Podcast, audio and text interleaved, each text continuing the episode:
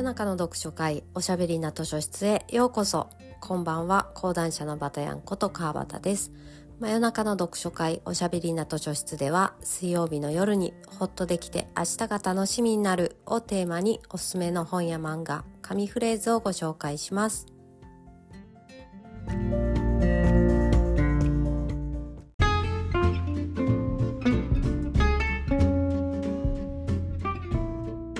こんばんは。今夜はこの小説がすごかったベストブック2023発表の後編です。2022年12月から2023年の12月24日までに刊行された新刊小説の中からベスト5を勝手に選出して発表するというものです。今日は前振りなしで早速2位と1位の発表に参りましょう。2023年バタヤンのベストブック第2位は桐野夏夫さんの真珠とダイヤモンドです。こちらは今年の2月に刊行された上下巻の長編小説となっています。バブル期の証券会社を舞台にお金に翻弄され追い詰められて社会から逸脱していく2人の女性の人生を描いた小説です。詳しいあらすじは3月15日の放送回でご紹介しているのでぜひ合わせて聞いていただけたらと思います。この小説はですね株とかあんま興味ないなとかバブル期って縁ないしみたいな人ほど読んでほしいなと思いますし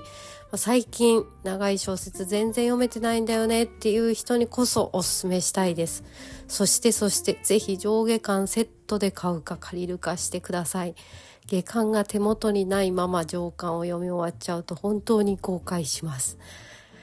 桐野夏夫さんはヒロインに対して容赦ないっていうか、まあ、上下感上下感あると、まあ、上巻で大事に大事に育ててきたヒロインを後半でガシャンってやる残酷さがすごいなと手加減がないなって思いましたね。桐野さんは今年この作品で作家30周年だそうなんですね。顔に降りかかる雨でロガーランポ賞を取ってから毎年毎年途切れることなく渾身の長編を作り続けていてすごいなと思います渾身の一撃って渾身の改作みたいなのって一生に何回かしたか出せないやつなんじゃないのと思いますけどね一作品作品パンチの重みパンチ力の重みがすごいなと思いますね。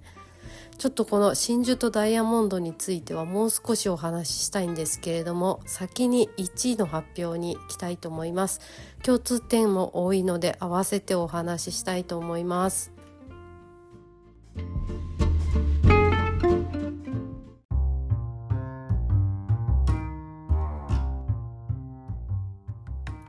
2023年この小説がすごかった。ベストブック第1位は「川上美恵子さんの黄色い家です。主人公の花がネット記事で60歳の女性が捕まったっていうニュースを見つけるところから始まるこの小説は一冊で上下巻に分かれることなく600ページ以上もありましてずっしりと重たくて末期っきの掴んだらペンキが手につきそうな表紙もインパクトがあって手強そうって思わせる一冊なんですけれどもこれまた一気読みなので時間に余裕がある時に読み始めてくださいざっくりストーリーをお話しすると主人公の花という少女がキミコさんっていう女性と出会って家を出て疑似家族のような生活を送りながらお金に困って犯罪行為に手を染めていきっていう20年ほど描いた小説になっています。クライム小説でありノワール小説なんですけれどもお金がないってこうも人を狂わせるのかっていう頑張り屋さんでまっすぐな少女が良くも悪くもたくましく成長していって悪い方へまっすぐ突き進んでいってしまうっていう話なんですね。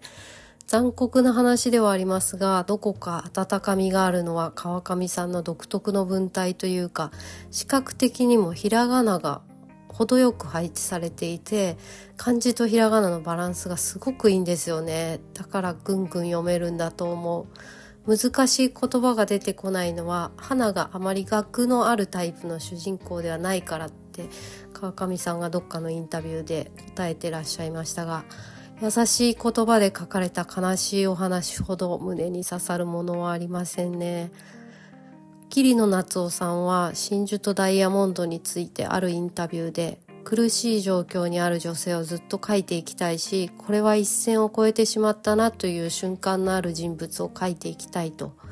やむにやまれず苦しい状況に追い込まれる人物のことをもっともっと描いていきたいっていうようなことをおっしゃっていて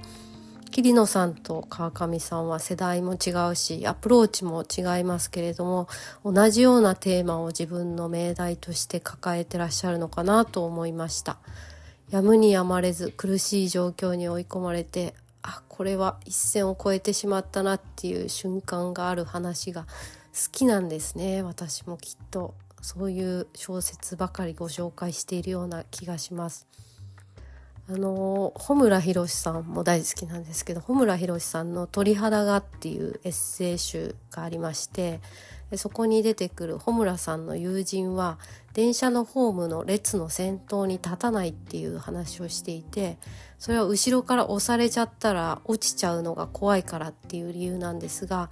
私も電車のホームで電車を待つ時一番前に立たないようにしててそれは押されたら怖いからじゃなくてふって自分が一線を越えちゃいそうな黄色い点字ブロックを越えちゃいそうな気がして怖いからなんですよね。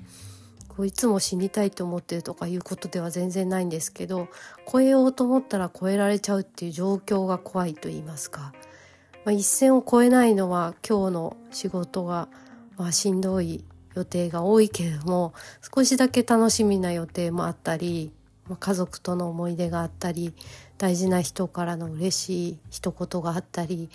あと人生に猶予をもたらしてくれるだけのお金はあるからっていうことですかね。それらの一つでも欠落したらいつでも一線を越えるかもしれないっていう怖さはあるんですよね。というわけでこうフィクションの世界に没頭してああフィクションだったってほっとするっていうとこがあるのかもしれませんさて今日は1位に輝いた黄色い家から再び紙フレーズをご紹介して今年最後の配信を終わりたいと思います。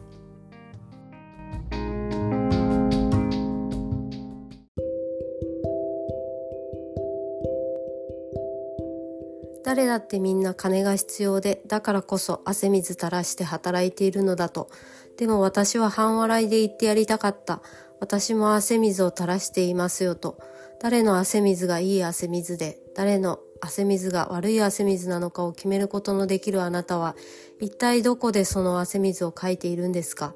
多分とても素敵な場所なんだろうね。よかったら今度生き方を教えてくださいよ。と、とあります。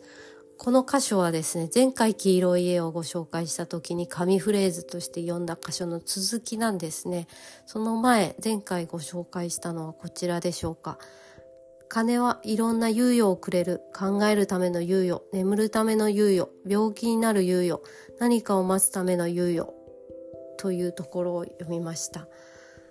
この素敵な場所教えてくださいよっていう素敵な場所っていうところで真珠とダイヤモンドに出てくる望月っていうヒロインの旦那さんなんですけどその旦那さんが働いている証券会社のことを思い浮かべたんですよね。望月も花ちゃんも汗水垂らして一生懸命働いていただけなのにどうしてこうなっちゃったんだろうっていうね私は割と小説を並行して何冊か同時に読んだりするのでこうしてこういろんな小説が行き来して混ざったりすることがあるんですけれども、まあ、この素敵な場所っていうのはバブル期の証券会社みたいなことをちょっと思ったりもしました。現実の方の話にちょっとお話を戻しますけれども今年は今年の日本はジャニーズに始まって宝塚とかビッグモーターとか日大とか最近は芸人さんとかまあ、いろんなことが露呈した一年で私自身の周りも含めて何か、まあ、いろいろ考えることの多かった一年だったんですね。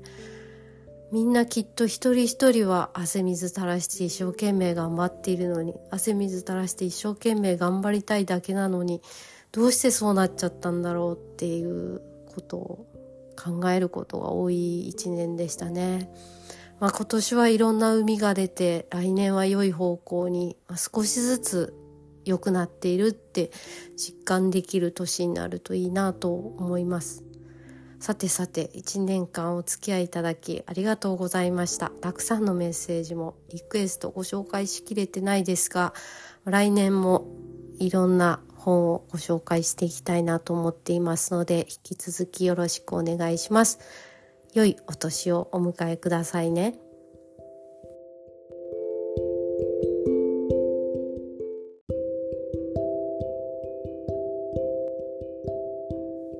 さて今夜もお時間になってしまいました。真夜中の読書会おしゃべりな図書室ではリスナーの皆さんからのお便りをもとにおすすめの本を紹介しています。メッセージはインスタグラムのバタ読むから受け付けておりますのでぜひお送りください。